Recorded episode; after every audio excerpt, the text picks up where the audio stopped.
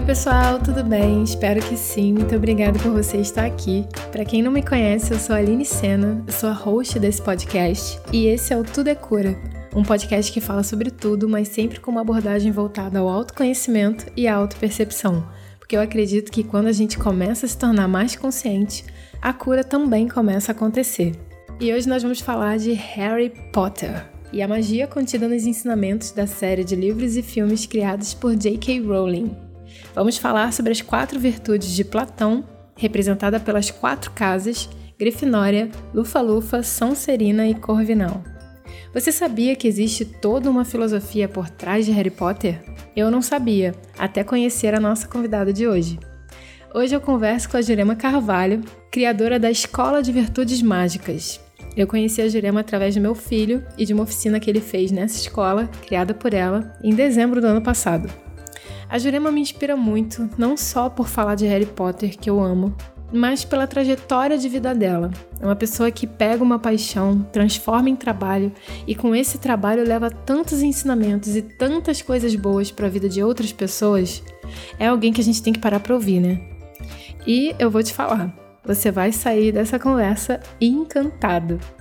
Enfim, eu vou parar de enrolar, eu só quero te relembrar que o resumo desse episódio e todos os links e referências que forem citados aqui vão estar lá no site tudecura.com.br. Eu vou amar se você enriquecer ainda mais essa conversa deixando um comentário ou um recadinho pra gente por lá, tá?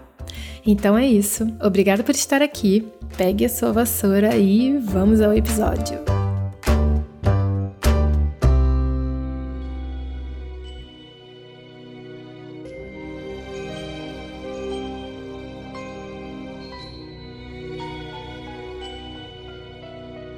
Oi, Jurema, seja muito bem-vindo ao Tudo é Cura. Eu tô muito feliz de você ter aceitado meu convite. Ah, obrigada. A ideia do teu trabalho, o que você faz, eu acredito que traz muito assim uma questão de coração, de entrega, de criatividade e tem tudo a ver com a ideia do projeto que é é, pegar um tema qualquer e trazer aquilo para a vida. Então, quando eu te conheci, eu tinha certeza absoluta que eu queria gravar com você. Então, estou muito, muito feliz de você ter aceitado o convite e de estar aqui hoje. Então, seja muito bem-vindo ao Tudo Cura.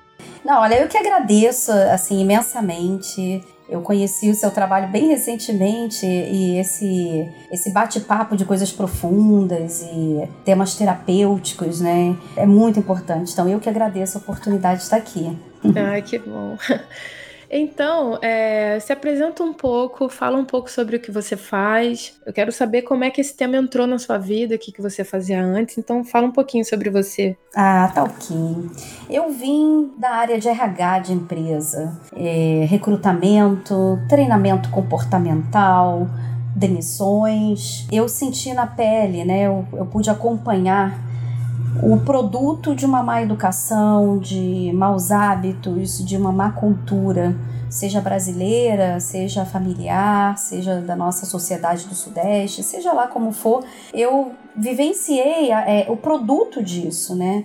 E não, não, é, não é bom. Sinceramente, embora em todas as empresas existam pessoas muito peculiares positivamente, pessoas que te acrescentam, te ensinam, é? Afinal de contas, para aprender, basta estar tá aberto para você estar tá conectado, né? O que está ao redor. Então você tem que estar tá aberto. Mas é, tem muita coisa ruim, assim, tem muita coisa errada. E, e, isso sempre me incomodou. Então, quando eu saí do meio corporativo, eu vim assim com uma, uma coisa no coração, falar assim, puxa, eu tenho que trabalhar na base. É, são as crianças, são os jovens, é, tentar ver se eu consigo diminuir essa criação de hábitos que são, que são nocivos para a própria pessoa e para a sociedade. Uhum. Ajudar a família, ajudar a escola. Então isso estava na minha cabeça. Paralelo a isso, né, há, há quase 20 anos, eu sou evangelizadora infantil, infanto-juvenil. Então, algumas coisas eu já estava dando passos. É, um dos meus maiores talentos é justamente tornar lúdico a coisa. Conteúdos complexos, ou conteúdos chatos, ou conteúdos muito descritivos, né? Como você transforma isso em jogos, em histórias, em dinâmicas, né? Adaptar dinâmicas tradicionais, brincadeiras tradicionais.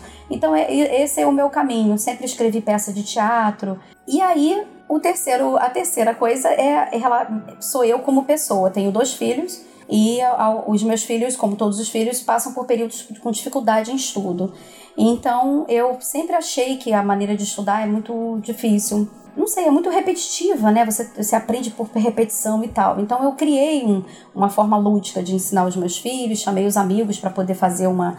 E eu usei o Harry Potter para isso. E foi um sucesso, né? Então, eu resolvi. As coisas, na verdade, foram muito intuitivas, tá, Aline? Uhum. Eu, o trabalho que eu tenho hoje, ele não nasceu pronto. Ele nasceu de você estar tá, tá trabalhando com o que se tem, com a percepção e com as necessidades do momento. Então, é, começou com atender a, aos estudos mesmo, eu ensinar o mind map, como a criança aplicar o mind map, e através de um campeonato das casas de, de Hogwarts, né? É, como você vai. Eu, eu, eu, coloquei em etapas e as crianças iam fazendo, em meio a, a ler o texto, fazer o resumo, criar o mind map, e aí eu fazia alguns desafios com frutas, alguns duelos de bruxo e tal com alguns itens do Harry Potter e aquilo foi tomando uma proporção que eu não consegui controlar. Porque em seguida é, eu tive convite, falei assim, pô, monta aí, cobra um valor, pô, você é treinadora comportamental. E aí quando eu comecei, eu não. Até hoje eu tô aí, né? Então agora eu tenho os Hog Days, as colônias de férias, né? É. E tal. E o trabalho, ele é baseado em filosofia pura. É, começou com um, um, um algo para se ajudar na, no conteúdo escolar mas eu acabei tendo que entrar de novo no mundo Harry Potter, que eu sempre gostei, mas há muitos anos eu não entrava. E quando eu vi os filmes de novo, eu conectei a tudo que eu gosto de filosofia. Uhum. Eu enxerguei no mundo do Harry Potter as quatro virtudes essenciais, cardinais de Platão. Eu falei, será que a J.K. Rowling ela sabia que ela conectou Uhum. É, e eu acho que não, porque eu procurei conteúdo, sabe, de J.K. Rowling e Platão e tal, eu não, eu não achei nenhuma conexão é, proposital disso. Pois é, eu fiquei quando você falou a primeira vez, quando eu ouvi, a primeira pessoa que ouviu falar sobre isso foi você, né? É, como a gente estava falando aqui antes, né, de começar a gravar, até vou repetir, é, quando, a gente, quando eu te conheci, foi através do meu filho, da escola dele, Sim. e que ele chegou em casa muito empolgado, falando que ele ia ter uma aula, de, ele ia para Hogwarts e tal. E eu falei, como assim, Nicolas? Me explica. E ele, não, mãe, chegou uma moça e aí ela apresentou e vai ter aula, vai ter aula de, de magia, vai ter duelo de bruxos e etc. Eu falei, gente, como que isso é possível? Eu falei, sério, Nicolas? Ele, sério, vai ter, vai ser aula extra tal.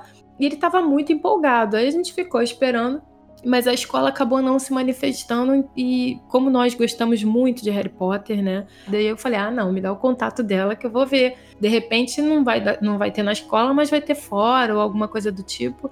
E foi quando eu falei com você.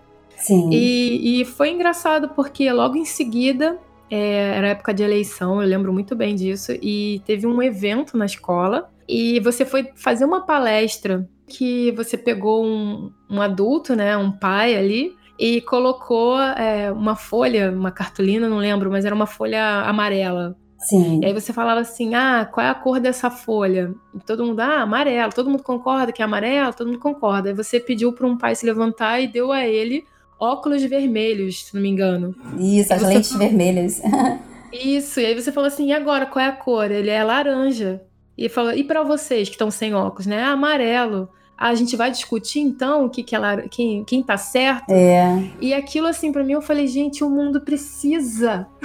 o mundo precisa disso, precisa enxergar que a gente não tem que dar força para as nossas diferenças, mas para o que a gente tem de, de, de igual, né, para nossa unidade, né? E assim, eu fiquei com isso na cabeça e aí em dezembro teve a o Hogwarts Day, né? Como é que foi? Uhum. É, hoje é Hog Day, né? Naquela época Hog era Day. Hogwarts Day. Mas Isso. aí eu criei o Hog Day, né?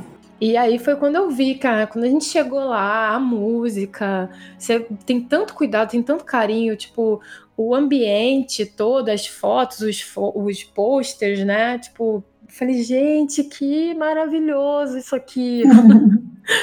e eu fiquei muito empolgada e foi quando eu ouvi você falar sobre as quatro virtudes, né? Eu falei, gente, eu nunca tinha pensado nisso, fazendo um paralelo com as casas. E, e, assim, é tão bonita. Eu acho a tua forma de ensinar muito amorosa, muito bonita, porque a gente entende o que você está falando sem. É, é uma coisa que vem naturalmente. Tá bem intrínseco na gente aquele, aquele entendimento. Faz, faz sentido, né? Faz. Não é só lógico, mas é sensorial, talvez, assim, não sei. E aí fiquei muito apaixonada pelo seu trabalho. Ah, poxa, que bom. E eu considero que o trabalho está só começando, porque tudo relacionado à filosofia não tem início nem fim né? Quanto mais a gente vai cavucando aí essa é, o, o, conhecimento mesmo assim profundo, é como é, Sócrates falava, né? É, é quanto mais você estuda, quanto mais você sabe, nada você sabe, é, porque é, é, tudo muito profundo. Você começa a olhar tudo com significados, né? E, e aí você entra no mundo que não tem voltas, assim, não tem volta ou você, e, inclusive não tem volta mesmo. Quantos, quantas pessoas estudando altamente, não é só filosofia, né? Entrando para esse aí, esse meio aí de estudo, de aprofundamento não enlouquece, né? Enlouquece aos nossos olhos, na verdade, né? As pessoas chegam até a, a, enlouquecer de tanto conhecimento. Mas não é o meu caso, pelo amor de Deus. Eu ainda estou muito lúcida e aliás estou ficando mais lúcida cada dia. Mas aquele, esse, essa experiência que você relatou aí, da, da jornada foi da jornada cultural. Uhum. Naquele ano, a jornada cultural estava trabalhando os 75 anos dos direitos humanos, lembra? E, e foi por isso eu, eu trouxe isso nesse contexto, né? É, eu acho que a gente tem que respeitar, como você falou, as diferenças e ter, ter noção que cada pessoa tem, um, tem é, lentes, tem, tem uns óculos, sabe? Com uma lente colorida. Então ela enxerga, não é só colorido, é talvez até assim é, o vidro irregular. Então ela é, olha o mundo, o mundo se apresenta para ela de formas diferentes. Pode ser até torto mesmo, porque se o vidro está irregular, ele vai olhar uma esfera, mas não vai ser uma esfera, ela vai estar tá com um formato diferente. E, e eu acho que essa capacidade da gente entender é, que o outro enxerga as coisas de forma diferente, ele sente de forma diferente e que não necessariamente eu consigo convencê-lo ao contrário, até porque eu não sei se a minha forma é a mais correta também. Sim. Não é? É, é, é muito do nosso importante. momento também, né? E, eu, e isso aí tá a chave de tudo, né? É, e, e a adaptação desse trabalho para o Harry Potter é tão fácil, mas é tão fácil que eu não faço esforço, Aline. Ah, eu imagino. Não faço esforço, muito pelo contrário, eu viajo muito. Agora, por exemplo, eu voltei a ver tudo de novo dos filmes. Eu falei, vou ver de novo que eu vou me aprofundar mais em algumas coisas e quero coletar novos materiais. São os mesmos filmes e eu tô pegando coisas diferentes. Isso, e cada vez que você vê, você absorve de uma forma diferente, né? É. Por quê? Porque a gente é diferente. É. Né? Então, cada vez que eu olho e falo assim, puxa, é, deixa eu prestar mais atenção nesse aspecto. Pronto, aí eu vou ver que aquele aspecto está super desenvolvido e eu nunca vi porque eu estava prestando atenção em outro. Isso, exatamente. É? Eu lembro outro dia que eu tava falando com ela, eu falei, é, nossa, eu dava tudo por uma penseira. É, e você sabia que eu criei agora a penseira? Ainda não usei a minha penseira, mas eu criei. E vou, eu vou colocar, eu acho que na próxima colônia, porque a colônia de férias eu consigo trabalhar melhor. Imagina, cinco dias, as uhum. crianças o dia inteiro comigo. Então, em cinco dias as crianças mostram o melhor e o pior delas. É, é impressionante.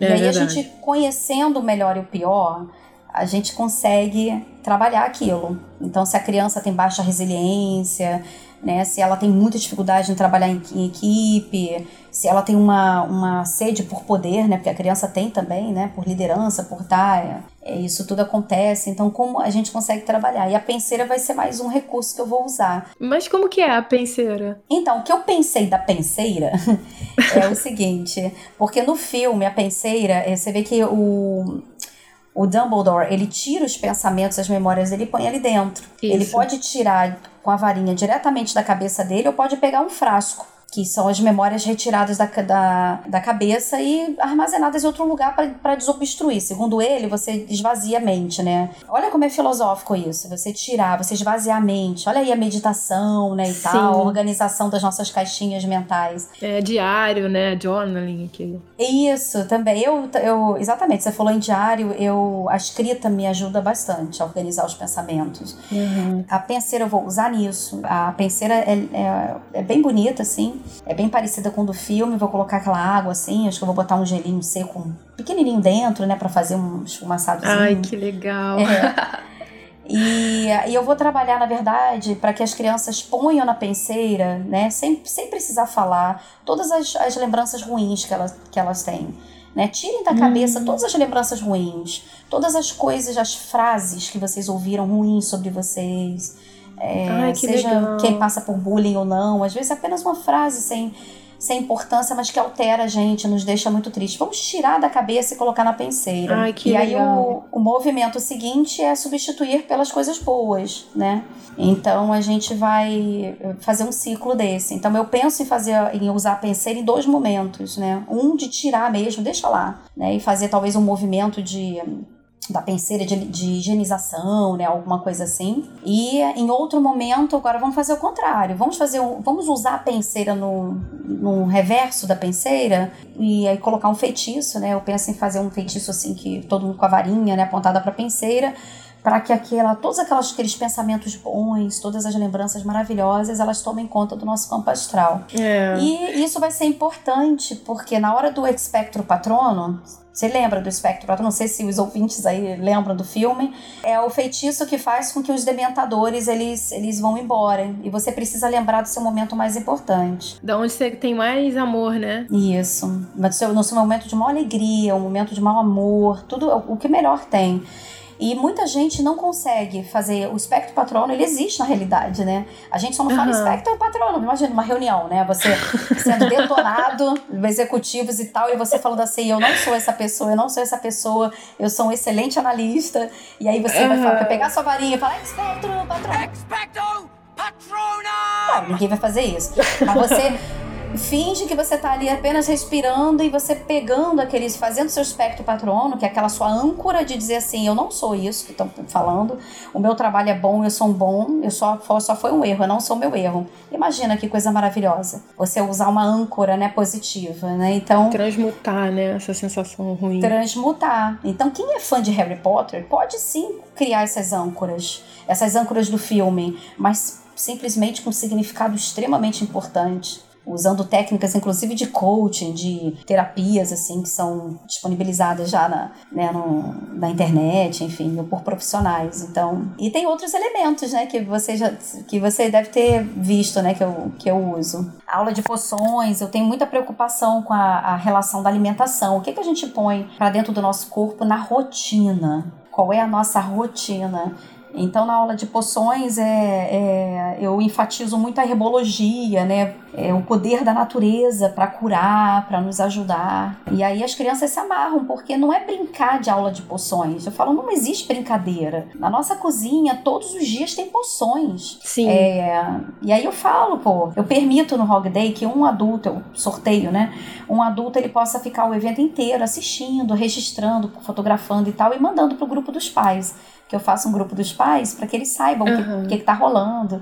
E esse pai ou mãe, ele curte o evento, né? Ele fica lá olhando aquilo tudo, fotografando, ouve tudo que a gente fala, ele acompanha. E é legal porque, por exemplo, na aula de poções, eu lembro dessa última, as crianças, mas pô, mas é, existe mesmo poções? Eu falei, lógico. É poções, é tudo que você prepara misturando ingredientes e se transforma em algo que possa levar a algo bom ou ruim, né? Dependendo do que você faça. E aí eu perguntei pra mãe, né? Eu falei assim, mãezinha que tá aí.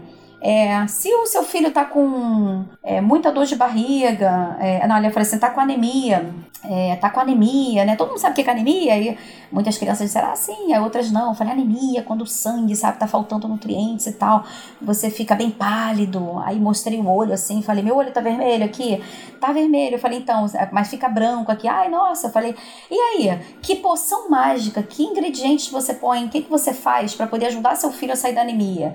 Aí a mãezinha, lógico, né, a maioria, 99% 90, né, das mães sabe, aí fala, ah, eu faço alguma coisa com a beterraba eu posso fazer um suco uhum. com não sei o que, eu posso fazer uma sopa que eu tenho, eu posso botar beterraba no feijão.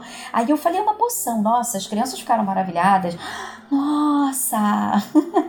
é, é porque é uma alquimia, né? A cozinha é, alquimia. é um de alquimia. Aí perguntei, eu falei assim, e se o seu filho tá com é, constipação? Você sabe o que é constipação? Aí tu, ah, é quando tá com prisão de ventre. Eu falei, pois é, vocês não estão conseguindo fazer cocô, né? E dói a barriga, gente se sente enjoado, não é isso que acontece?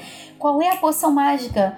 Aí a mãe, a mãe falou: Ah, eu vou usar mamão, eu vou usar não sei o que, abóbora, uma sopinha de abóbora. Eu falei: Ah, viu? Ela vai misturar no caldeirão dela lá, que é a panela. E as crianças uhum. ficam, ai, nossa. E aí eles fazem a porção deles, né? Aí eles vão lá e falam: Agora vamos lá. Aí eu sorteio num papelzinho, falei assim: olha, aqui tem quatro poções. Cada casa vai pegar a sua poção e vai ter que fazer, misturar os ingredientes para fazer aquela poção. Aí tem a poção para acalmar, tem a poção para rejuvenescer, poção para dor de barriga e poção para gripe. E os ingredientes estão todos ali, inclusive falando, né? Erva doce serve para quê? Camomila serve para quê? Manjericão, hibisco, gengibre. Isso existe, né? É, chás, né? Que a gente usa também, medicinais, medicinas é, da floresta. Exatamente.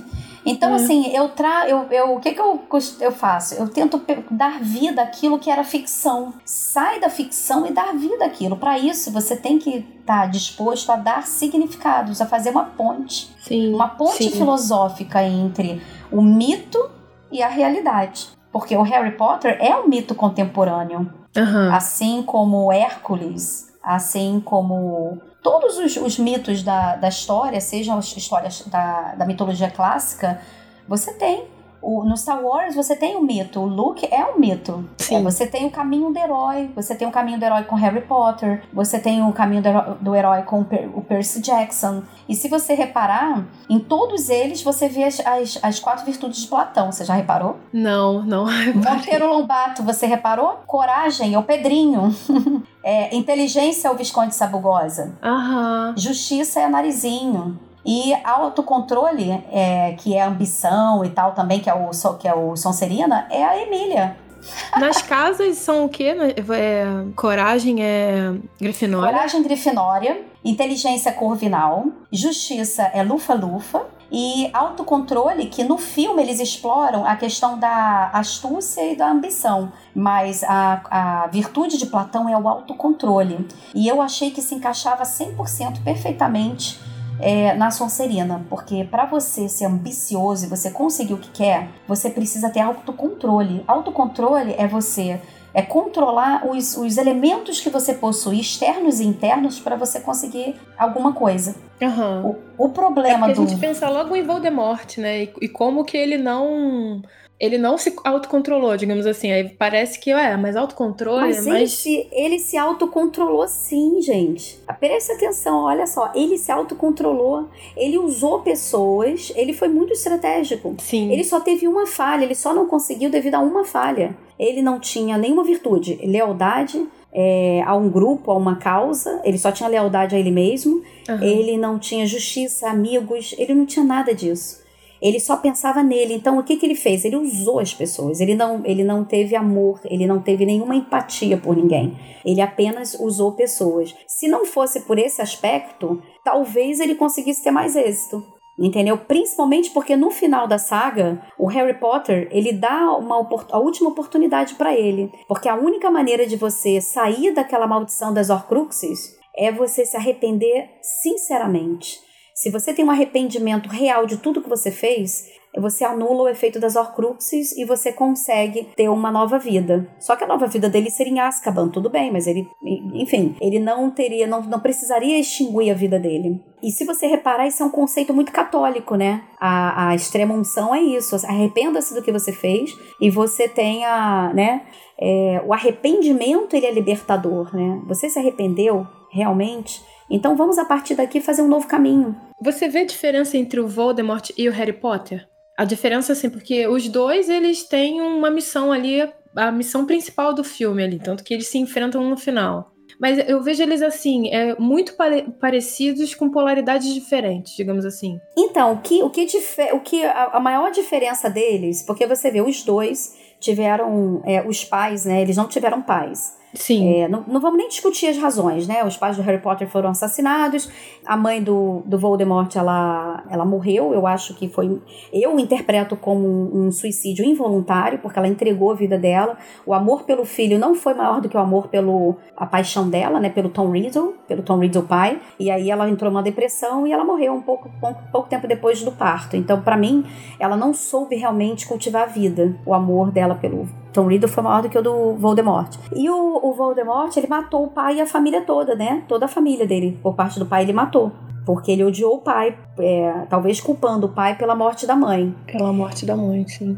É, então o que, que ele fez? Ele se desconectou de tudo que é bom, né? E como ele nasceu, ele não nasceu de um amor puro, né? Ele, ele nasceu pela ação de uma poção do amor que a mãe dele é, aplicou no Tom Riddle, que na verdade era, era um, um trouxa, né? Ele odeia os trouxas, ele queria acabar com o mundo dos trouxas por causa do pai, mas ele na verdade é mestiço. Ele queria acabar com o pai, na verdade, né? Ele queria acabar acabar com. É, ele era até incoerente nisso, porque ele, ele não legitimava os mestiços, mas ele mesmo era um mestiço, né? Era uma coisa muito injusta, né? Você vê, né? Muito incoerente. Ele era tomado pelo ódio, né? E tudo isso que a gente está conversando aqui, você pode aplicar na educação dos filhos. É, porque é, os... se você para pra pensar também, até você falando agora do Voldemort, é, na verdade, a, todo, todo o movimento que ele fez para fora era um movimento que era para dentro também. Porque, Isso. na verdade, era dentro dele que aquela guerra já estava acontecendo, né? Uhum, exato. E, e, eu acho assim, a maior diferença deles é que o, o, o, Harry, o Harry Potter pegou toda a dor, todo o trauma, todas as crueldades que ele, que ele recebeu ao longo dos 11 anos de idade,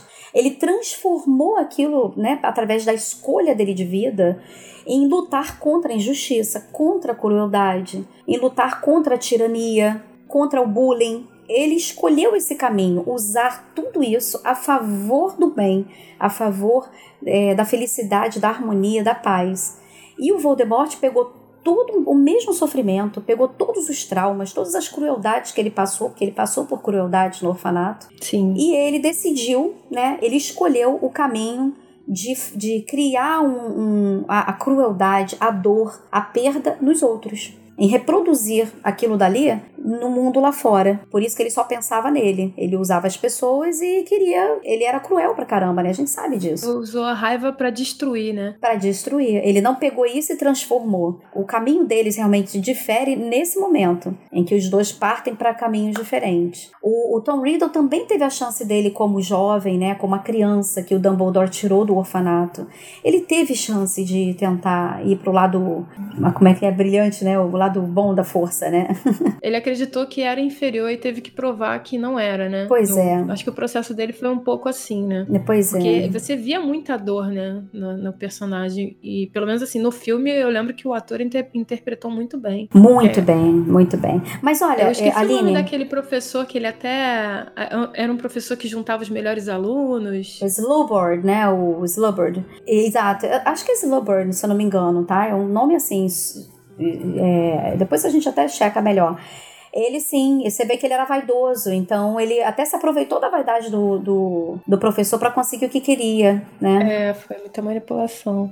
Agora, falando em vilões, é, eu acho que tá aí uma coisa que eu, eu trabalho muito com as crianças, principalmente nos eventos em que eu tenho tempo de trabalhar as virtudes melhor, né? O Hog Day eu consigo trabalhar, mas de forma ainda limitada, são cinco horas, né? Então, cada aula eu tenho algumas virtudes que eu sempre trabalho. Eu provoco um pouco as crianças. Mas uma coisa relacionada a vilões, independente do Voldemort, mas todos os vilões, tá? Que você pode conhecer, é que os vilões, é, antes de se tornarem vilões, eles são pessoas que sofreram perdas, crueldades, injustiças, traumas. E como eu falei do Voldemort, são os vilões, eles escolhem pegar essa dor e causar dor e perda no outro. Então, toda vez na escola, por exemplo, no trabalho, que você vê uma pessoa que é o, vilão do trabalho, que tem, né? A gente tem os vilões, né? Sim. Os vilões existem de verdade. São as pessoas que nos causam perdas, causam danos, causam dor. E algumas sentem muito prazer nisso, outras menos, mas algumas com muito prazer.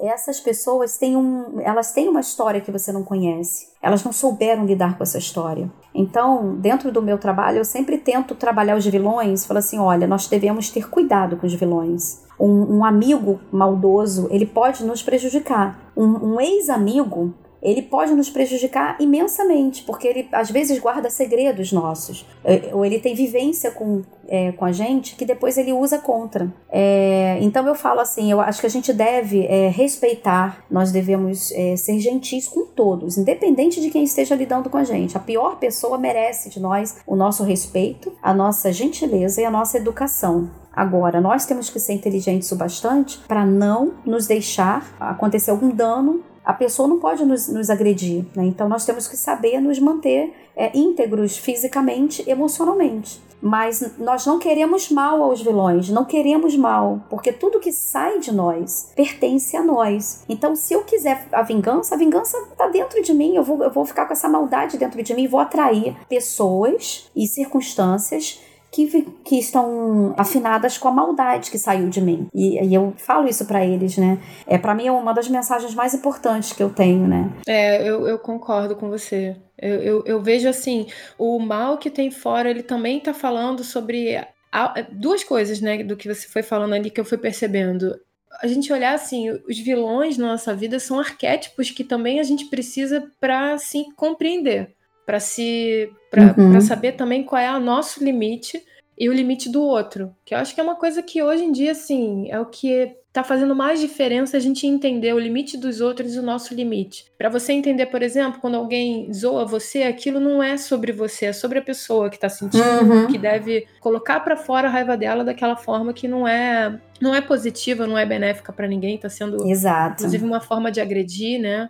É, palavras são muito mais agressivas, são às vezes mais agressivas do que violência física. Né? Exato. Né? Algumas palavras machucam mesmo e criam danos assim que é um dano que como você não vê porque não tá na pele, você não pode passar ali um gelol, uma coisa do tipo, você vai achando que tá tudo bem, mas aquilo tá criando uma ferida dentro da tua psique também, né? Exato. E ela vai influenciar as suas ações e reações. Isso, dali para em diante, se você não olha para aquilo, já tá contaminando toda a sua, todo o resto, né, da, da sua vida. Eu até perguntar, agora vou, o problema é esse, eu sou muito distraída, gente, eu vou indo, quando eu vejo já tô falando de outra coisa. Uhum. Mas as, as Horcruxes, elas são pedaços de alma do, do Voldemort? Sim, sim. Ele sabia, né, foi essa informação que ele, ele adquiriu do, do professor, que ele pensou assim, ué, mas a, eu posso posso então, eu posso ter várias Horcruxes? Aí o professor olha para ele e fala assim: Sim, mas quem é que mataria pessoas para poder ter, né, a alma tão fragmentada? E ele fragmentou, né? O problema é que saiu do controle dele. Quando ele fragmentou, ele gerou uma Horcrux nova que ele não sabia, que foi o próprio Harry Potter. Aham, uhum, entendi. É. E, e, que é muito filosófico também. Nossa, tem muita filosofia em tudo, se a gente for pensar. Quer dizer, você matar o outro, você tá matando a si mesmo, entendeu? O outro é você.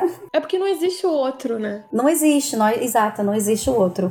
Enquanto a gente sempre achar que é o meu mundo e que só sou eu, nós nunca vamos conseguir ser felizes e saudáveis mesmo, porque todas as pessoas que estão ao nosso redor é um pedacinho de nós, são nossas horcruxes. Isso. Por isso que quando a gente fere alguém, a gente cria um inferno para nós mesmos, porque tudo que sai da pessoa interfere em mim, até os pensamentos. Então, se eu ajudo as pessoas a pensarem melhor, se eu espalho é, gentileza, solidariedade, né? Se eu provoco para que as pessoas sejam melhores, eu estou provocando pedacinhos de mim mesmo que eu vou colher. Eu vou colher isso. O jardim vai ficar mais bonito se todo mundo plantar flores como as minhas. É, tem um livro, né, chamado O Caibalion, você deve conhecer, né, que é da filosofia hermética. Sim, sim. E o primeiro princípio, que é o o todo é mente, né? O universo é mental o todo é o todo, não existe outro. Não existe o todo mais um, senão seriam dois. Então é o todo é tudo. Quando a gente entende que nós fazemos parte do todo, que nós somos todos um, né? Que até me trouxe muita clareza quando eu entendi que quando a Bíblia, né, os católicos falavam, ah, Deus tem um único filho, que eu tinha, eu sempre me sentia meio assim, pô, se ele tem um eu único também. filho, ainda é filho, então nem, sou, é. nem é filha, então não sou eu, então, pô, já tô aqui, já tô errada, porque já não sou esse filho. Deve ser Jesus. Eu ficava assim, né? Quem é esse filho? Mas Deus tem um único filho porque só existe um, que nós somos um. Eu, então, sei, eu, filho de eu, Deus. Esse conceito também mexeu muito comigo ainda quando criança. Quando eu comecei a ouvir, né? Ah, porque Jesus, Deus mandou o seu único filho. Aí depois diziam assim, que Deus nosso pai. Eu falei, peraí, mas você é meu pai. E é o único filho, então ele é meu irmão, não é? Ele não é meu pai. Eu não entendia isso, isso não encaixava, entendeu? Em mim. Esse conceito é, pra... de que mandou seu único filho. Eu falei, nossa, mas tem alguma coisa errada nisso. É, mas para crianças que cresceram com pais separados, assim, que é o meu caso, eu ficava achando assim, ah, então de repente o único filho foi do primeiro casamento e eu devo ser a sobra, tá? Nunca pensei nisso. Porque tinha que fazer alguma coerência, né? Não, não entendia direito. É, mas tem um, uma coisa que me incomoda muito e, e me inspira muito é a relação do, do bom e do tolo. É, quando eu fazia recolocação, quando eu saí do, do meio corporativo, eu fiz durante um pouco tempo recolocação profissional. E o que eu mais ouvia dos, dos meus clientes era o seguinte: ah, eu não posso ser bonzinho. Eu fui demitido porque eu fui muito bonzinho. Porque eu vi que tinha uma coisa errada, eu fui lá, falei, não sei o que, eu fui demitido. Não adianta, toda vez que eu sou bonzinho eu me ferro. Então ser bonzinho uhum. é errado. E eu há muitos anos, né, que eu ataco muito esse esse conceito. Eu falei não, a bondade nunca é um problema. O problema é ser tolo. Muitas vezes, quando nós nos damos mal fazendo bem, significa que nós não agimos da, da melhor forma possível. Nós não fomos inteligentes o bastante, estratégicos o bastante. Ser bom, você fazer a bondade, não significa que você fez da melhor maneira. Eu falo isso para as crianças. Eu falo assim: o seu melhor amigo, aquela pessoa super amiga, é, numa prova, ele fala assim: olha, pô, é, joguei videogame até de madrugada, pô, não estudei, tô cansado e tal, não sei, não tô conseguindo fazer a prova. Você já tá quase acabando, troca comigo a prova e faz a minha.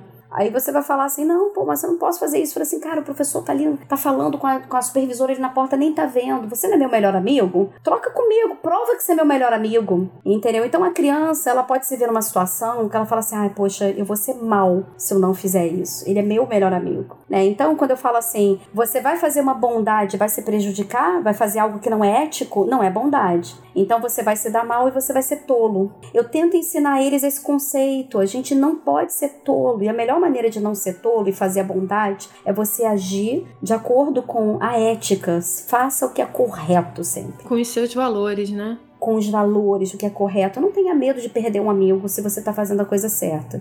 Se ele não voltar a ser seu amigo é porque não era para ser. Isso. Se for amigo mesmo, volta, resolve, né? O que a gente não pode é perder pedaços da nossa alma, né? Nessas, nas, nas nossas relações. Né? Exato. Né? E aí você vai culpar a bondade, tá vendo? Eu não posso ser bonzinho. Eu falei, não, isso não é bonzinho, não é bonzinho, não, isso é tolice. É. E eu acho que os adultos sofrem muito com isso, muito. Mas eu acho que tá faltando, tá faltando solidificar essa questão dos valores valores, você tá alinhado com seus valores. Educar. Eu acho que falta realmente educar esses valores. Muitos adultos já têm hábitos que eles não conseguem realmente estar tá, tá mexendo nisso, né? Quando eu, eu fazia coaching, né? Quando eu fazia os processos de coaching, que eu não faço mais, é, existia um assessment, né? Um, um, uma, uma avaliação que você elencava os três maiores valores da pessoa. A maioria, se você fala, se honestidade é uma coisa importante, é. Tá bom.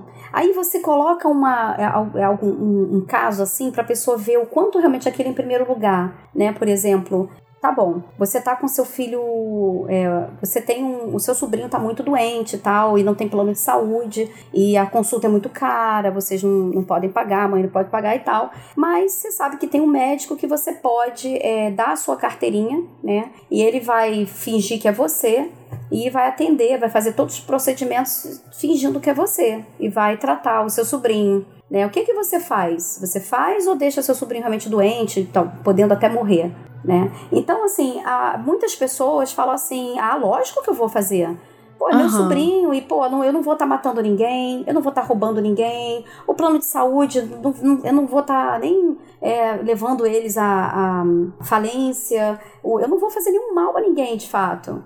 Ou seja, a honestidade não é o primeiro valor dessa pessoa. Isso não quer dizer que ela não seja boa, entendeu? Que não seja uma pessoa boa, mas não é o primeiro. Quando você coloca na balança, também se você não fizer isso e seu sobrinho morrer, acabou. Pelo menos eu ia ficar eu ia me sentir culpada demais. Eu podia não, ter mas feito não pode. Coisa, não fiz, se é. Mas se você se sentir culpada, é, porque eu, de, de, toda maneira, a honestidade não é seu primeiro valor. Se você a, a honestidade está em primeiro lugar, você vai fazer e vai falar assim: não, eu não acredito, eu acredito que as coisas aconteçam por uma razão. Eu vou, vamos, vamos fazer uma oração, vamos, sei lá, levar, você vê na, qual a sua religião, né? Qual que seja a religião, vamos levar lá no líder espiritual e vamos ver se tem alguma corrente que possa ser feita, uhum. alguma coisa que possa ser feita. Um vamos entregar, né? entregar na mão de Deus para mim, entregar essa força maior, fluido cósmico, seja o nome que as pessoas darem a essa força que transcende, né?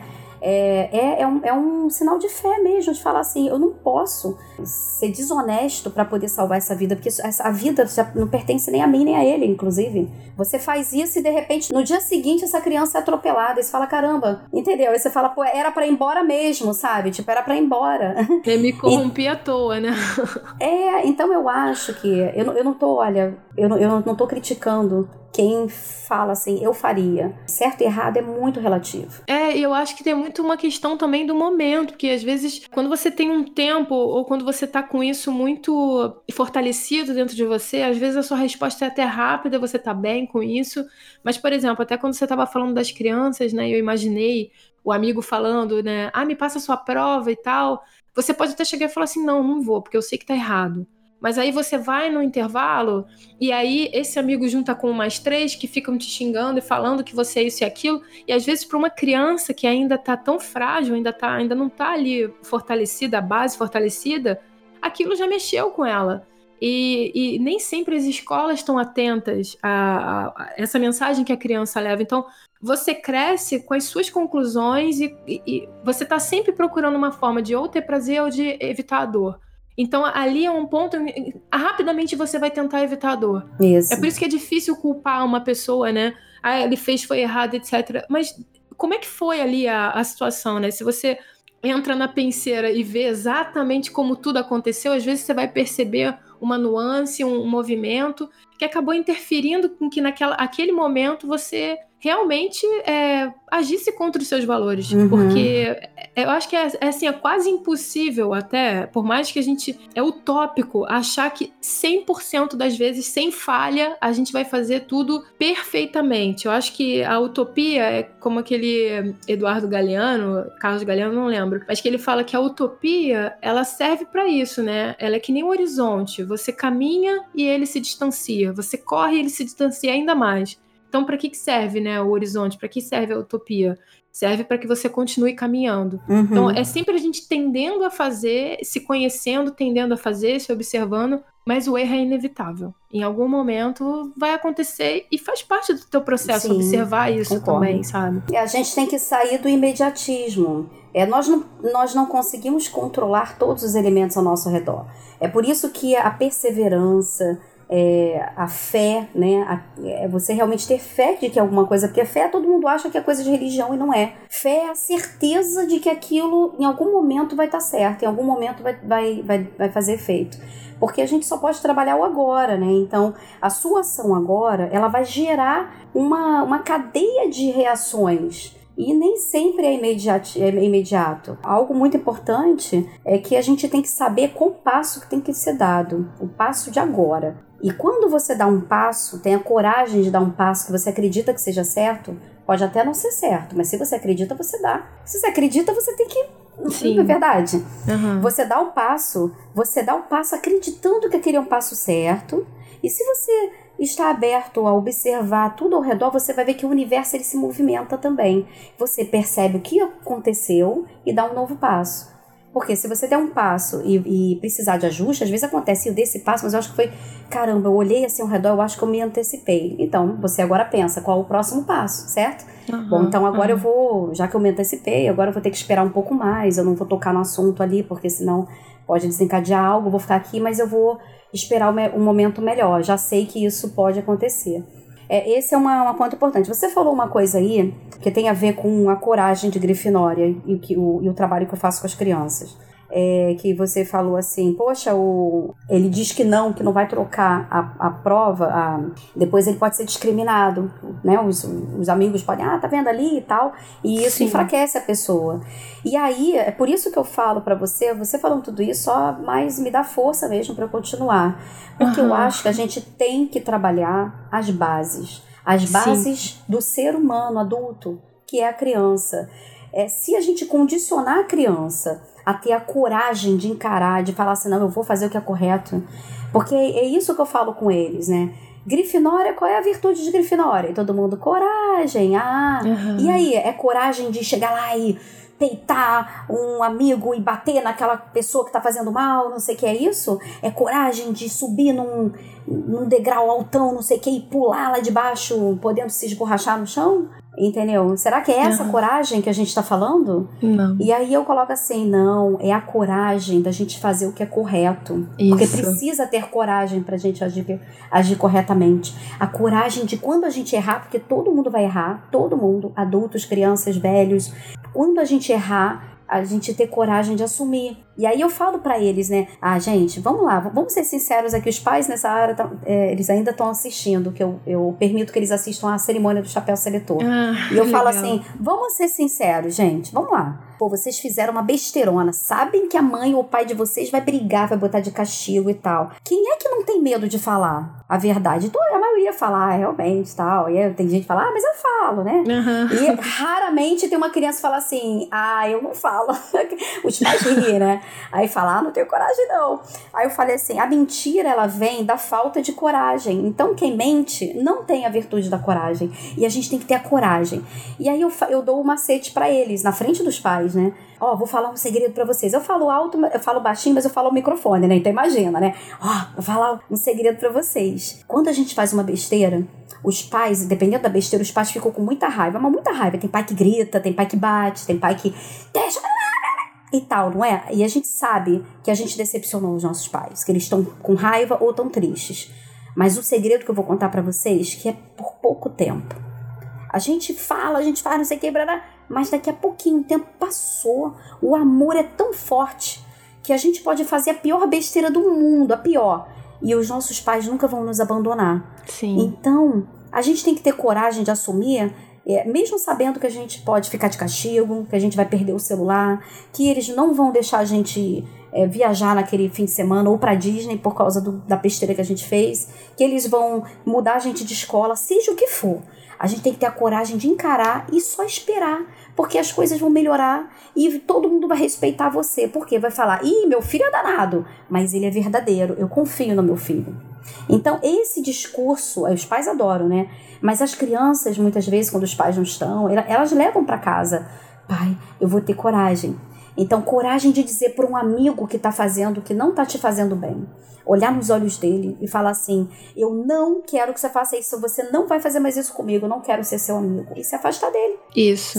Se afasta dele, que se ele for um bom amigo e se ele for uma pessoa boa para você, ele vai querer ser seu amigo e vai voltar. Vocês vão ficar sem se falar, mas daqui a pouco vocês vão voltar a ser amigos. Que às vezes é exatamente o que aquele amigo precisa para parar de se experimentar dessa forma, né? O limite. Porque eu vejo assim, muitas pessoas que, que eu sei assim que fazem maldade, né, que eu tenho no, na minha existência, na minha jornada, representaram o arquétipo de maldade que eu precisava vivenciar, essas pessoas só se criaram, só chegaram nesse nível de fazer uma maldade é, porque em algum momento ninguém freou. As pessoas ou passaram a mão na cabeça, ou tiveram uma pena, um receio, alguma coisa, qualquer, uma, qualquer desculpa que seja para não mostrar para aquela pessoa que aquilo é errado. Isso eu acho lindo no teu trabalho, porque eu, eu vi você é, mostrando para as crianças, o, a criança ela precisa reconhecer que tem alguma coisa errada para ela bancar, peraí, ele tá me pedindo a prova, eu tô sentindo aqui uma coisa estranha que eu tô sentindo que não é para dar,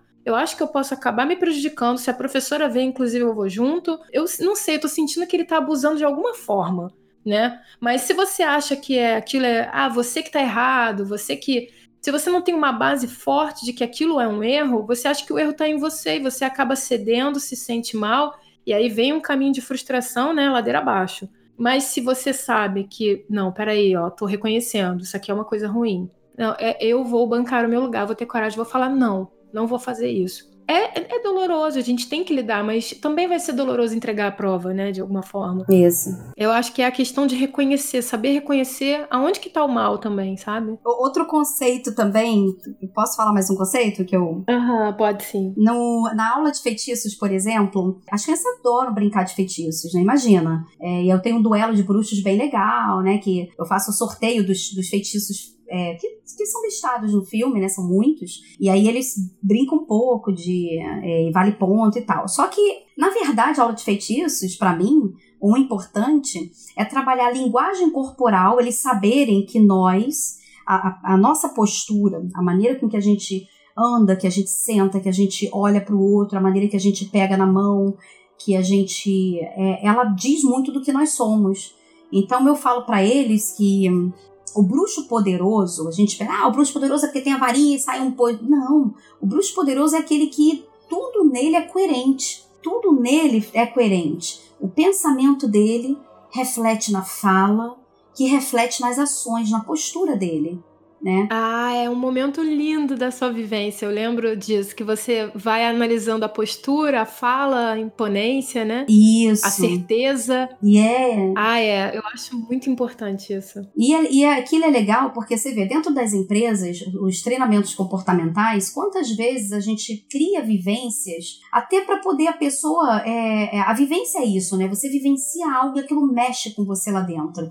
E quando isso. mexe com você lá dentro, ele pode realmente distrair destravar algum mecanismo que te impossibilita agir de certa maneira ou destravar algum mecanismo que vai fazer com que você não haja, né? De, de alguma maneira que não está sendo boa. Então, quando uma criança timidazinha, assim, vai lá, pega a varinha e tem que fazer o feitiço, fazer aquele ritual, né, do, da preparação, do cumprimento, vira de costas, prepara a varinha, vai pegar o papel para ler, não sei o que, vai virar com a postura, é uma vivência. Então, quando a criança ela tá muito tímida, assim, a gente fala assim, não, você pode melhorar, vamos mais uma vez, ó, quando você virar, respira fundo, deixa a cabeça erguida e fala. Se você não puder falar mais alto, tudo bem, mas pelo menos a, a você cria uma vivência para a criança que talvez, ainda mais assim, né? Ela sendo na frente de todo mundo, ela tendo que, que mostrar né, essa postura. E é um espaço seguro, né? Um espaço de segurança que ela tem para experimentar. Principalmente porque no, no meu trabalho, como eu trabalho as virtudes,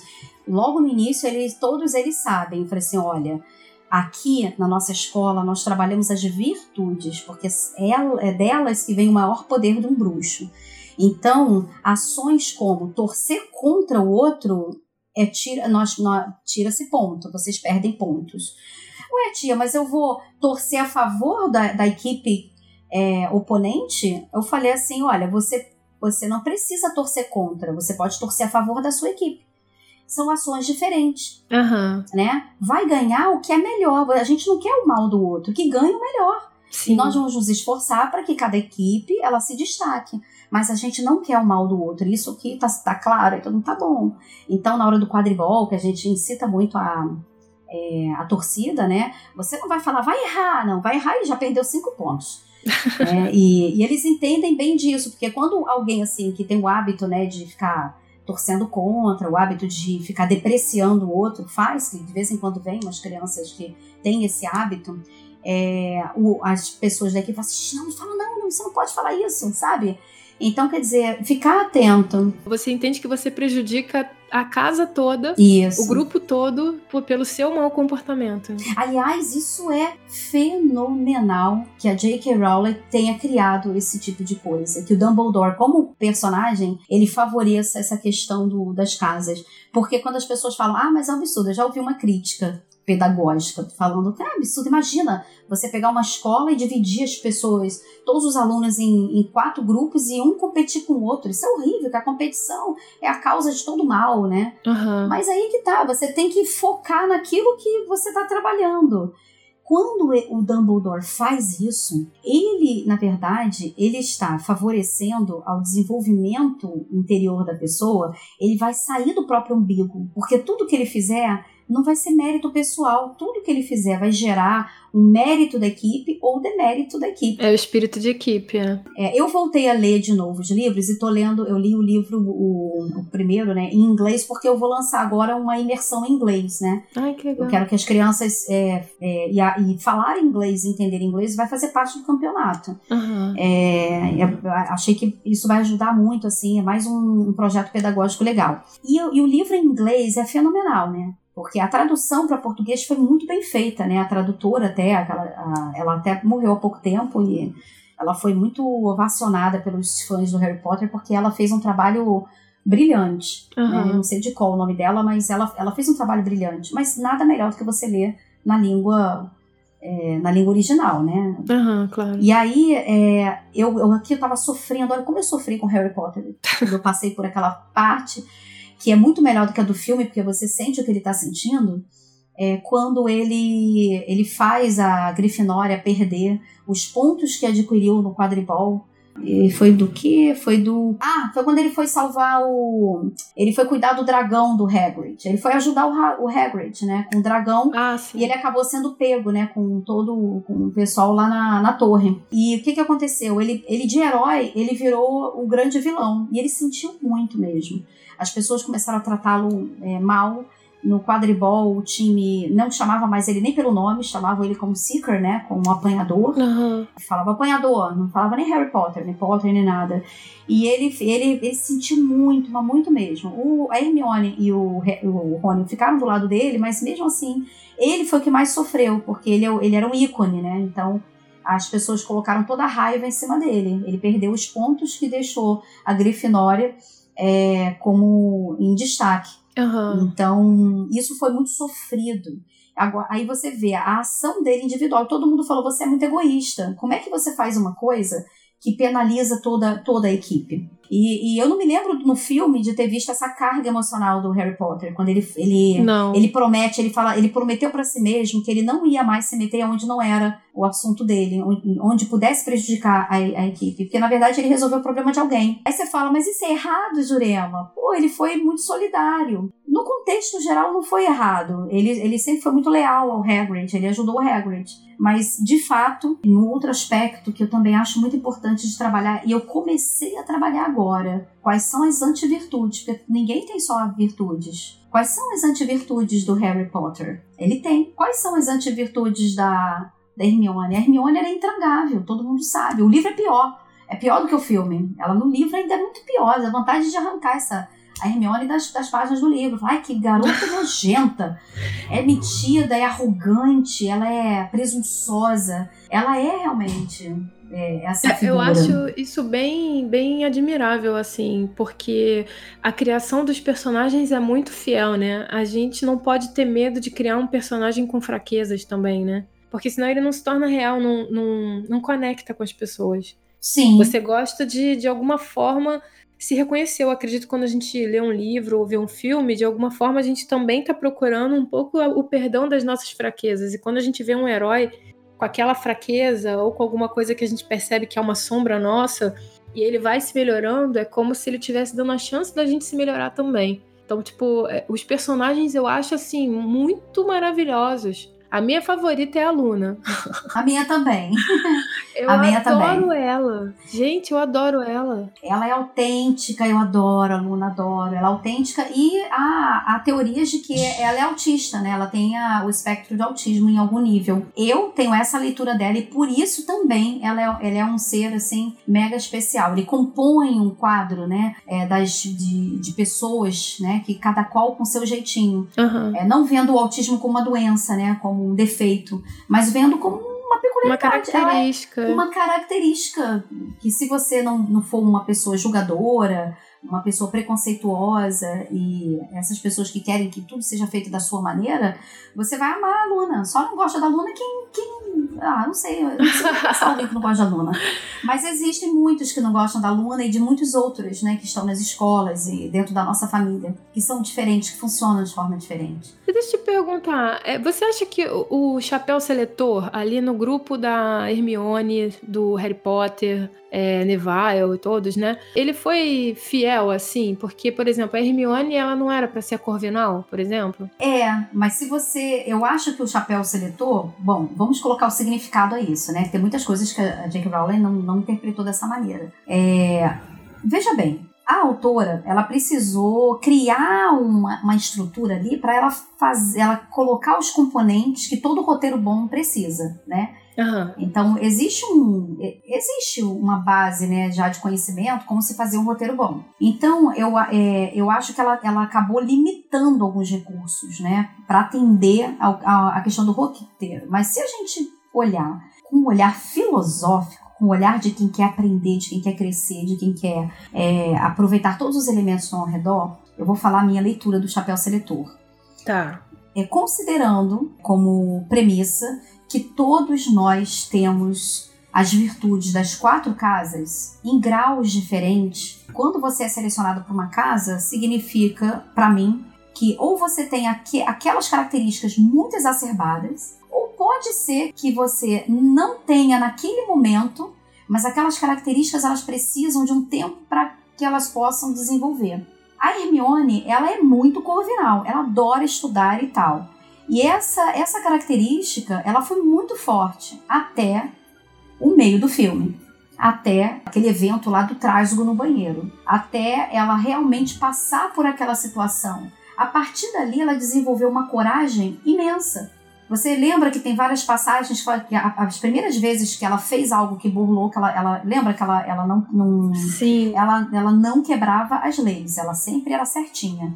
E ela começou a pensar nisso. É, a partir dali ela experimentou uma outra, uma outra sensação, né? Despertou. Ela nela. entendeu que às vezes existe um propósito maior, existem resultados que você tem que, é, que atingir e que nem sempre aquele caminho retinho ali das regras, das normas, elas permitem que você chegue a algum um resultado que vai beneficiar o todo. Ela percebeu que não era só de teoria que faria, não só a teoria faria dela uma, uma bruxa melhor, né? Uma é, mas a, a, experiência, a prática, ela precisava tanto da prática quanto da teoria para ser a bruxa que ela queria ser, né? Exato. Então eu acho que o chapéu seletor, ele, ele, ele reconheceu dentro dela é, isso. E sem contar o seguinte, às vezes a pessoa tá numa casa que é a coragem, e que tudo se fala da coragem, o pessoal, o quê, e a pessoa que precisa desenvolver aquilo, o Rony, o Rony era um medroso. Por que, que ele tava na casa da coragem? Isso, é. Entendeu? Ah, é porque toda a família está. Aí também tem aquele aspecto, ah, porque o, o, o chapéu, ele respeita a opção da pessoa. E lógico que ele queria estar tá na Grifinória. Mas é óbvio que ele precisava da coragem. Ele precisava desenvolver a coragem. Ele sempre foi um medroso, mas ele desenvolveu a coragem, mostrou muita coragem. Você vê aquele jogo do xadrez que ele foi, era um jogo muito violento, brutal. Sim. Ele podia ter morrido ali, Sim. mas ele foi lá e subiu no cavalo e fez o que tinha que fazer. Isso. Então ele ali provou para si mesmo que ele, aquela casa pertencia a ele. E ele pertence à casa sim. Sim. Ele não estava. É, o Harry Potter, se você pensar o seguinte, o, o chapéu Aí fala, ah, mas o Chapéu falou em, em Sonserina por causa dos, de todos os elementos do Voldemort que estavam dentro dele. Não é só isso. É porque o, o, o Harry, ele era orgulhoso. E ele perdia o controle, muitas vezes, você percebeu que o Harry era facilmente manipulável? Sim. Era só falar da mãe dele que pronto, ele pegava a varinha e já tava, não fala da minha mãe, né? e, ele, e ele fazia coisas assim que eram contra a racionalidade. Ele podia falar assim: deixa eu falar da minha mãe, quem é essa pessoa? Não é nada para mim, mas não. Não fala do meu pai, não fala da minha mãe, não é isso? Uhum. Ah, eu vou parar você, que você não vai fazer nada. Ele, ele perdia a racionalidade. Faltava elementos do autocontrole nele, sim. E aí fala assim: você pode ser um grande líder. Realmente, ele foi líder. Ele acabou sendo líder mesmo sem querer, porque ele já tinha um conjunto de elementos que favorecia ele guiar as pessoas. Né? Ele foi líder sem, sem querer ser líder. Ele, as pessoas precisavam ser guiadas e ele era o que mais tinha os elementos para ser esse guia. Então, é, no contexto é, menos profundo, é fácil dizer que o chapéu sabia que ele tinha elementos de Sonserina dentro dele. Mas num contexto profundo, ele precisava do autocontrole. E ele tinha realmente a veia de liderança que a Sonserina é, desenvolvia nos seus alunos. E, na verdade, até o final da saga, todos eles é, mostraram é, desenvolvimento em todas as virtudes das casas. Sim, no final elas meio que se casam, né? Você se torna um ser completo ali, né? Sim, então é o que eu falo para você e para todos que estão ouvindo. Eu sei que quem é fã, super fã de Harry Potter, se incomoda um pouco com essa minha visão nós temos as quatro casas. Quando a gente escolhe uma, ou o chapéu é, é, seleciona a gente para alguma, é sinal que nós temos uma missão com aquele grupo. Vamos trabalhar a família, vamos conhecer novos colegas, nos integrar, a capacidade de você se integrar, fazer novos amigos, respeitar as diferenças, lutar pelo bem comum daquela casa eu falo para eles: vocês agora fazem parte dessa família que vocês foram selecionados, mas nós somos a mesma família, é dessa casa, da escola de virtudes.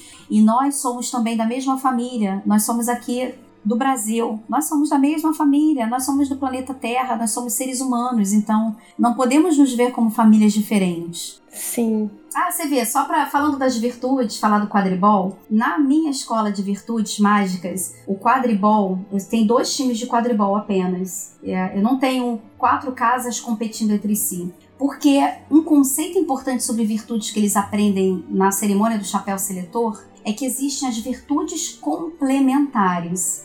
Qual é a virtude que complementa a coragem, que é a grifinória? é a inteligência, que é corvinal. É, coragem sem inteligência. Coragem sem inteligência, você tem um, um bando de brutamonte de pessoas animalizadas fazendo coisas que não necessariamente vão desencadear em boas ações. Eu posso ter coragem de pular do terceiro andar de um prédio é, mas eu, eu tenho que ter inteligência de falar, pô, mas eu vou me quebrar, eu quero me quebrar mesmo? Qual é o benefício que tem de me quebrar ou morrer, né? Que eu posso morrer ou me quebrar. Então, assim, a inteligência, ela vem para você fazer a escolha de quando ser corajoso. Sim. Entendeu? E aí eu falo para eles, você pular de um prédio, por exemplo, e eu dou esse exemplo para as crianças, né? Aí você tem os seus amigos super legais, amigos legais mesmo, amigos bons, amigos bons, mas de repente um desses amigos, vocês estão é, passeando e eles estão em cima de um muro alto e aí fala assim, ah, e um pula, né? Pula e fala, ah, tá duvido você, vocês pularem. E aí você tem medo de pular, porque naquele momento o medo faz você falar, ai caramba, eu posso, ai caramba, eu sou tão desastrado, sempre tô meu pé torcendo, é capaz de torcer. Mas naquele momento que o seu amigo, e não é um mau amigo, às vezes é um bom amigo mais, né? Teve uma ideia, uma ideia de jirico. ele fala assim: duvido, ah, você não tem coragem de pular. Aí eu falo para eles, o medo é um recurso da nossa inteligência. Toda vez que a gente tem medo, significa que a gente tem que pensar melhor. O medo, ele, ele nos mostra que tem uma situação em que a gente tem que pensar muito antes de fazer. Senão o medo ele não viria. O medo é um, um amigo. Se tem o medo, a gente não pode ter. Pode estar com medo. Falar assim, pô, pior que eu tô com medo, então hoje eu não vou pular, não. Eu vou pensar melhor nesse pulo. Amanhã, se você e aí, esse espaço de tempo que você dá entre o, é, atender ao, ao, requisito do medo, pensar e, e postergar uma, uma, uma, solução, uma, uma ação, é o momento que você depois vai pensar assim, que besteira, como é que eu pensei em pular dali? Não vou pular não, ah, que se dane. Mas naquele momento, se você ceder à pressão do ah, você não tem coragem, você vai fazer uma burrice. É engraçado como é que as coisas se contrapõem, né, também, né? Admitir o seu medo vira o seu ato mais corajoso. É, exato. E agora tem que falar isso com a criança. Olha, eu sei que a gente pode falar isso com adulto, tá? Mas eu gosto de criança e jovem, então vou falar deles. e tem que falar isso pra criança não tenha medo de ter medo. Não é vergonha ter medo, Sim. tá? Porque o medo é um recurso da sua inteligência. Se você compõe para ele um argumento, ele vai falar isso pro amigo. Tá com medinho? É medroso, medroso. Eu falar assim, tô mesmo, tô. E o medo é um, um medo é um recurso da minha inteligência tá? Então eu vou pensar melhor do que você vai dizer, depois eu vejo. Ah, mas amanhã eu não quero mais. Ah, tá bom. Mas agora eu não vou fazer o que você quer. É a questão daquele imediatismo que você falou, né? A gente tá tão viciado em se livrar dos sentimentos ruins uhum. e, ah, eu tô sentindo medo, então não posso sentir isso não. Exato. Mas às vezes se você fica um pouco com o seu medo, até argumenta com ele, é, um, uhum. é até uma, uma ferramenta para você se conhecer mais, para você saber mais quem você é e se empoderar mais de você mesmo, que é o seu ponto de ação na vida sempre, né? O seu ponto principal na vida de atuação é ser você mesmo. Então, quando você pega esse medo e você observa, você fica um tempo com esse medo, fica um tempo com ele, deixa ele falar, argumenta, conversa, né? Às vezes ele vence, às vezes você vence, mas de alguma forma os dois estão a teu favor, né? Tanto o seu medo quanto a sua coragem tudo vai estar a seu favor se você se der tempo para se observar. E você tem que escutar. Isso se chama escutar os sentimentos. O que, que ele tem a te dizer? Que a gente reprime né? logo, né? Vem um sentimento ruim, não, não posso sentir, não posso sentir isso. Né? E não, não Mas é assim. isso é muito cultural, Aline. Tem muito pai, tem muita mãe que fala assim: não, você não pode ter medo. Engole o entendeu? choro. Gente, eles colocam o medo como o contraponto da coragem. E não é verdade. Não é. Você tem que ter muito mais coragem para assumir que você tá com medo e para e, e pra você não fazer algo se deixando pelo medo mesmo, se tomar pelo medo. Falar, caramba, eu tô com tanto medo de dizer isso para essa pessoa, com medo de magoar. Eu não vou falar agora, não. Vou pensar melhor no que eu vou dizer. Eu, eu acho que ela precisa ouvir, mas não sei se é isso que eu tô querendo vomitar agora. Eu tô com medo. É. Então, ouço medo. Dar um novo significado ao medo é ajudar a criança a ser um adulto mil vezes melhor do que esses bunda mole que estão aí. Entendeu? Inclusive comandando nas empresas e liderando pessoas. É, é, o medo e a coragem são a mesma coisa, né? São a polaridade diferente de uma coisa de uma mesma coisa. Isso, mas não pode ver como como o oposto, entendeu? Eu sou sou contra. É que nem falar que Vida é, é, o contrário de morte, entendeu? Nascer, é, vida não é morte, é o contrário de nascer. Você nasce e morre. Isso. Mas não é de vida. Então, é, são, são conceitos culturais que interferem no sentido que se dá à vida e, e, em como você lida com os problemas, entende? É, até porque se, se não tem morte, não tem vida, porque se a morte faz parte da experiência de vida, sem a morte você perde um monte de valores no meio, nesse meio tempo também, né? Você perde muito de, da experiência de. Porque nós somos cíclicos como a natureza. Então, a morte faz parte do ciclo da vida. Não é o diferente da vida. Eu entendi o que você falou. Não é, não é uma coisa não é o contrário Não, o contrário de morte não é vida. Isso, é. Entendeu? E é, é, tão profundo isso que isso aí é, é melhor você fazer outro podcast. Mas voltando para as, virtudes é, que se complementam, então nós já vimos que coragem precisa da inteligência para poder realmente se re, reafirmar como coragem. A coragem como virtude, senão não é coragem, é animalidade, né? É, são ações de reflexo, de instintivas. Não tem a ver com a coragem como virtude. A virtude não é animalidade, não é instintiva. A virtude é uma evolução dos reflexos do instinto a virtude é algo muito mais do nosso processo evolutivo como ser humano. Uhum. E a inteligência? A inteligência sem coragem são aquelas pessoas que estudam, estudam, estudam, estudam, sabem tudo, mas não têm coragem para dar um passo para realizar. Sabem tudo sobre perdão, mas não são capazes de perdoar o pai que se separou da mãe Isso. e não pagou pensão, enfim, e, e, deixou a família passar um aperto e agora está querendo voltar como pai e você não perdoa. Eu leio, dou palestras sobre perdão, mas eu não sou capaz de perdoar meu pai. Então, a partir para ação é coragem. Você está fazendo, você, é, é, eu, eu, vi que você foi, você é ou foi fotógrafa, e você hoje é terapeuta e tal. Você, para você fazer um podcast, você precisou da coragem para botar em prática uma ideia. É, rompeu o antigo, né? Você rompeu. Aí você podia olhar os podcasts e falar assim, mas o mundo tá cheio de podcasts de autoajuda, de terapia, de autoterapia, de filosofia. Ah, pô, que besteira, eu não vou lançar o meu, não. Eu vou chover no molhado. Não, não. É, não, total. Não existe ninguém na face da Terra igualzinho a mim que tem não, eu tive exatamente esse momento. pensamentos. Eu também eu tive, tive, esse momento, assim, de falar assim, ah, mas todo mundo já tá falando sobre isso, por que, que eu tenho que falar sobre isso? Começou assim, por que, que as pessoas vão querer mais uma pessoa falando sobre isso? Só que às vezes não é sobre a pessoa, é sobre você, você quer fazer, sabe? Você quer fazer, então se entrega. Então, é a ação, é a ação. Isso. E para isso tem que ter coragem de agir. Então a inteligência é importante? Lógico que é importante. É muito legal. É a inteligência de discernir. É, né? agora, se não colocar em ação, não adianta. Então, para isso, você tem que ter a coragem. É. A coragem de se expor, a coragem de você não agradar as pessoas, a coragem de agradar e as consequências de agradar também, né? O compromisso que você vai ter, né?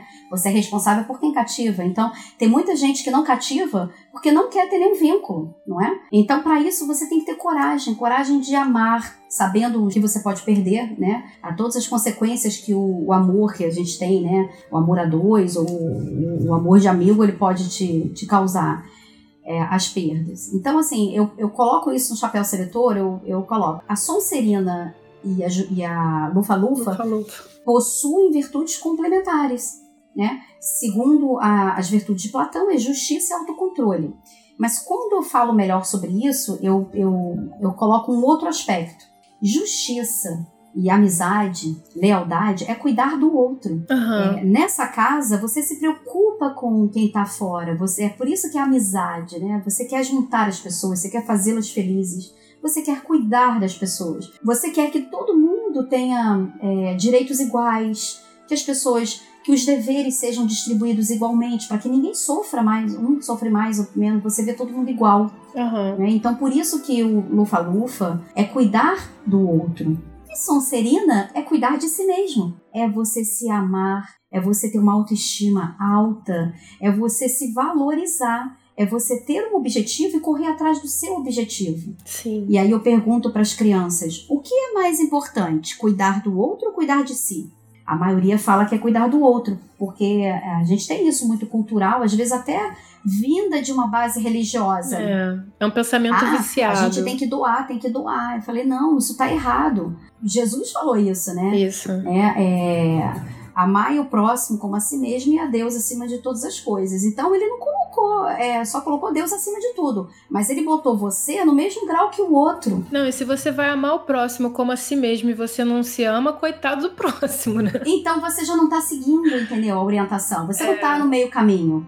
Porque quem ama o outro e não ama a si, não tem um amor, um amor singelo, gente. Pelo amor de Deus. Aqui, você sabe disso. Eu não sei quantos anos você tem, mas eu tenho 47. Na, na minha pouca vida, que 47 é tão pouco para quem tá vivendo agora 80, 90 anos, né? Nós estamos, nós estamos vivendo muito. Cara, é, quem tem alta, uma estima baixa, é muito ruim para se relacionar com uma pessoa com autoestima baixa. Só dá problema. É, não tem relação. Ela não sabe se doar. Ela se doa demais, querendo que você dê a mesma coisa ou mais, sabe? Tá sempre fazendo jogos porque precisa se reafirmar. É muito triste isso, né? Então, assim, quando eu falo para eles, aí eu dou exemplo, né? Eu falo assim: quem é que já andou de avião? Levanta o dedo. E aí, vocês lembram da aeromoça? Quando ela fala sobre a máscara que cai quando é para a descompressão, não sei o quê.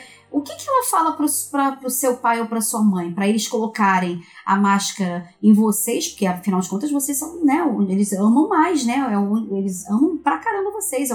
A coisa mais importante da vida deles é vocês. Para colocar em vocês ou colocar neles primeiro? Por quê? Aí a criança mesma fala, né? Aí ela fala, ah, porque senão ela pode desmaiar e não vai poder ajudar a gente. Falei, a vida é assim. E aí eu olho para os pais falando isso. Eu falo assim, e aí, gente, o que, que a gente faz? A gente se doa para o filho de corpo, alma, tudo 100% esquece da gente. A gente fica doente, morre cedo e não acompanha nem os netos. Né? A gente se doa para o marido e, e abre mão de coisas que não deveria do nosso bem-estar, da nossa saúde, hobbies. E aí o que, que acontece? A gente fica um, uma, uma mulher ou um homem amargo, né? E aí e tal. Então, quer dizer, não dá para esquecer de si. E é por isso que as, a, a casa da Justiça e da Sonserina elas se complementam. E no quadribol, eu tenho duas, dois times. Eu tenho o time que é da Corvinória, que é Corvinal com Grifinória, Corvinória, e a Lufarina, que é Lufa-Lufa com Sonserina, ou seja, cuidar de cuidar dos outros e cuidar de si, amar aos outros e amar a si. Justamente para reforçar esse conceito da, das virtudes que se complementam e que não devem se separar. É muito lindo isso. Pô, perfeito, foi perfeito. Você sabe que eu, eu, nenhum Hog Day meu é igual ao outro, né? Eu tô sempre melhorando, sempre tenho umas ideias, aí ponho. Então, de um tempo para cá, isso no seu tempo não tinha isso. No tempo que do, do Hog Day que o, o Nicolas participou, é, as vozes já eram gravadas, não é? É assim, porque isso já vem desde os primórdios lá. Uhum. Mas eu gravei, eu gravei uma voz específica pra mãe, para quando a mãe passa pelo chapéu seletor, pro pai e para um representante dos pais. É, e é legal, sabe, que ele, ele fala assim: ah, nossa, tô vendo, ah, mas é difícil ver qual casa que você pertence, porque eu vejo muita coragem, nossa, inteligência também. Nossa, você cuida muito bem das pessoas, dos seus filhos, de todo mundo. Ai, você tem um, uma autoestima boa, muito difícil. Bom, então eu conclamo você guardião das quatro casas, sabe? Alguma coisa assim, né? Você vai ajudar as quatro casas e não apenas a do seu filho e tal.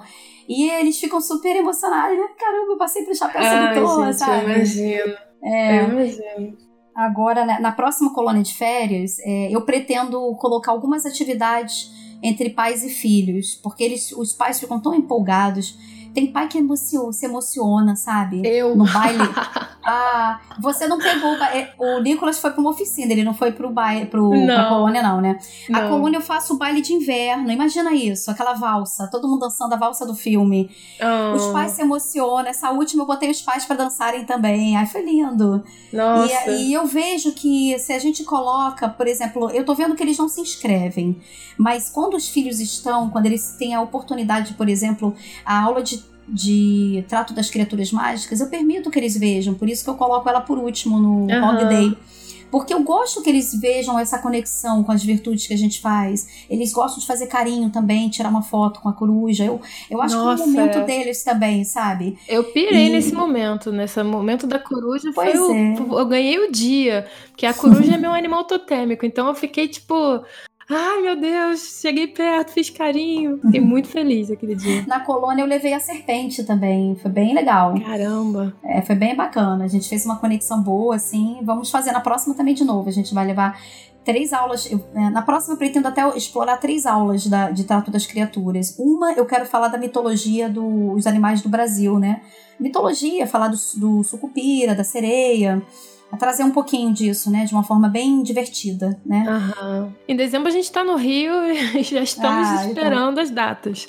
É, vai ter dezembro naquela semana anterior ao. Já tá certo, né? Anterior ao Natal e, e três semanas a gente vai fazer em janeiro também. É, Ai, a partir do dia 13 a gente vai fazer. Mas depois eu, eu vou publicar direitinho. Mas tá. eu acho assim, o importante é a gente estar tá aberto ao aprendizado. Sim. É, então, quando a gente quer tirar de algo algo bom, a gente consegue. Quando a gente quer tirar de algo algo ruim, a gente consegue também. Então, estar aberto a isso né? Por isso que eu, um, a coisa que mais me entristece no, é, no universo que eu estou trabalhando é as poucas vezes, ainda bem que são poucas vezes, em que eu tenho algum movimento é, religioso contra, né, dizendo que isso é magia negra, que Harry Potter é coisa do mal. Ah. Eu fico tão triste, eu chego a chorar mesmo. Olha, eu não consigo, eu fico uma tristeza. É muito grande mesmo, muito. Assim, os pais, quando tem algum trabalho em escola, que os pais vão contra a escola, ameaçam a escola eu fico tão triste que eu falo, meu Deus, como é que eles conseguem ver esse mal nesse filme, nessa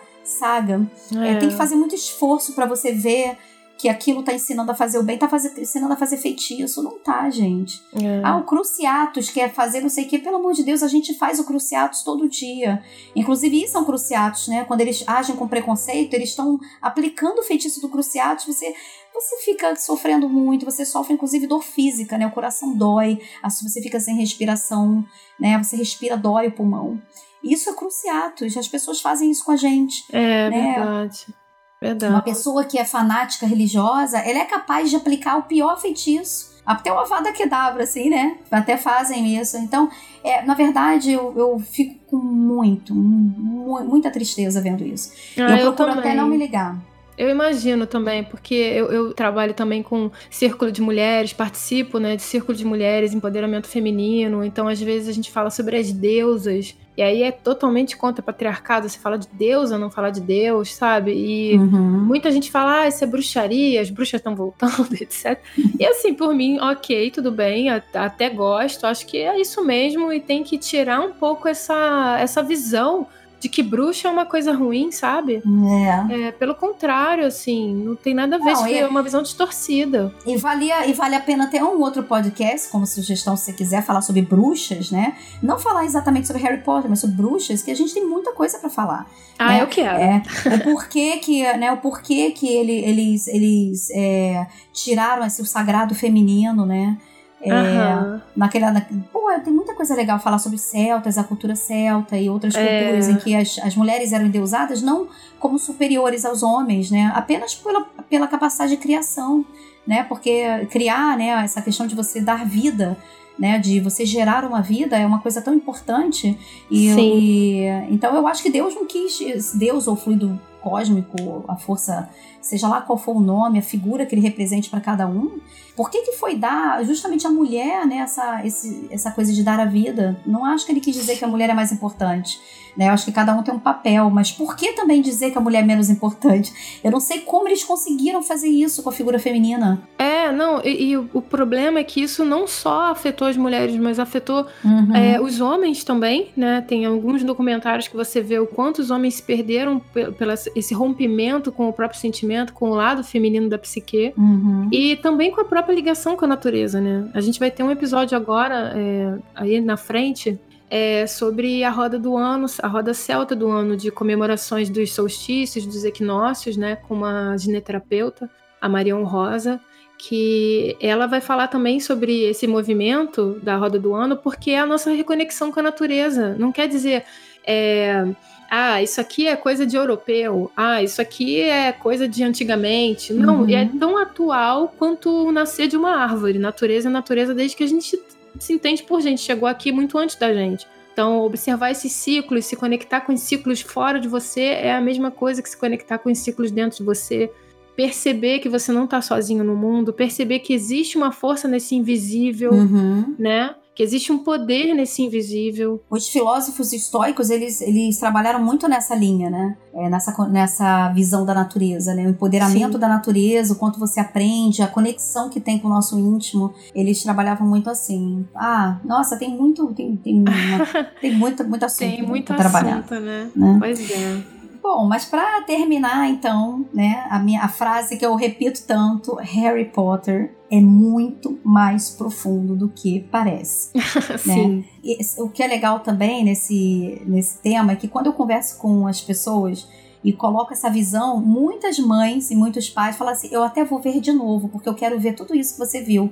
Eu não reparei nada disso que você está falando, mas agora eu quero ver. E eles vêm e falam: realmente, nossa, como é profundo, como é que eu não vi isso antes? Sim. É porque a gente não tá, é, é não tá com o olhar para é, assim, você não quer ver, né? Você, você olha, mas não vê. É. Se você, eu te pergunto uma coisa: você já viu algum Fusca rosa com bolinha amarela? Não.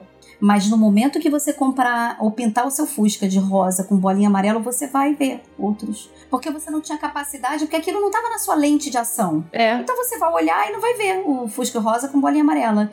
Mas no momento, que nem grávida, quando você estava grávida, você não começava a reparar que parecia que muita gente estava grávida? Sim, sim. Falei, nossa, gente, tá cheio de grávida, né? É. Não, é porque você tá com. Você tá prestando atenção àquele aspecto do, do ser humano a gravidez. E é isso, a vida é assim. E que aspecto da vida que você está com o olhar sobre? Você está vendo o copo vazio sempre? É esse, é esse o olhar que você tá da vida? Isso. Ou você quer ver o copo vazio? Porque você, o, o, copo cheio. Se você quiser ver o copo cheio, você pode estar tá na maior M, mas você vai conseguir ver o que que tá cheio naquela situação dolorosa que você tá. Você vai, você vai ter elementos de gratidão ali. Sim. Você vai ver N elementos de gratidão. Não, hum. e, e quem procura acha, né? O fato é que quem procura acha.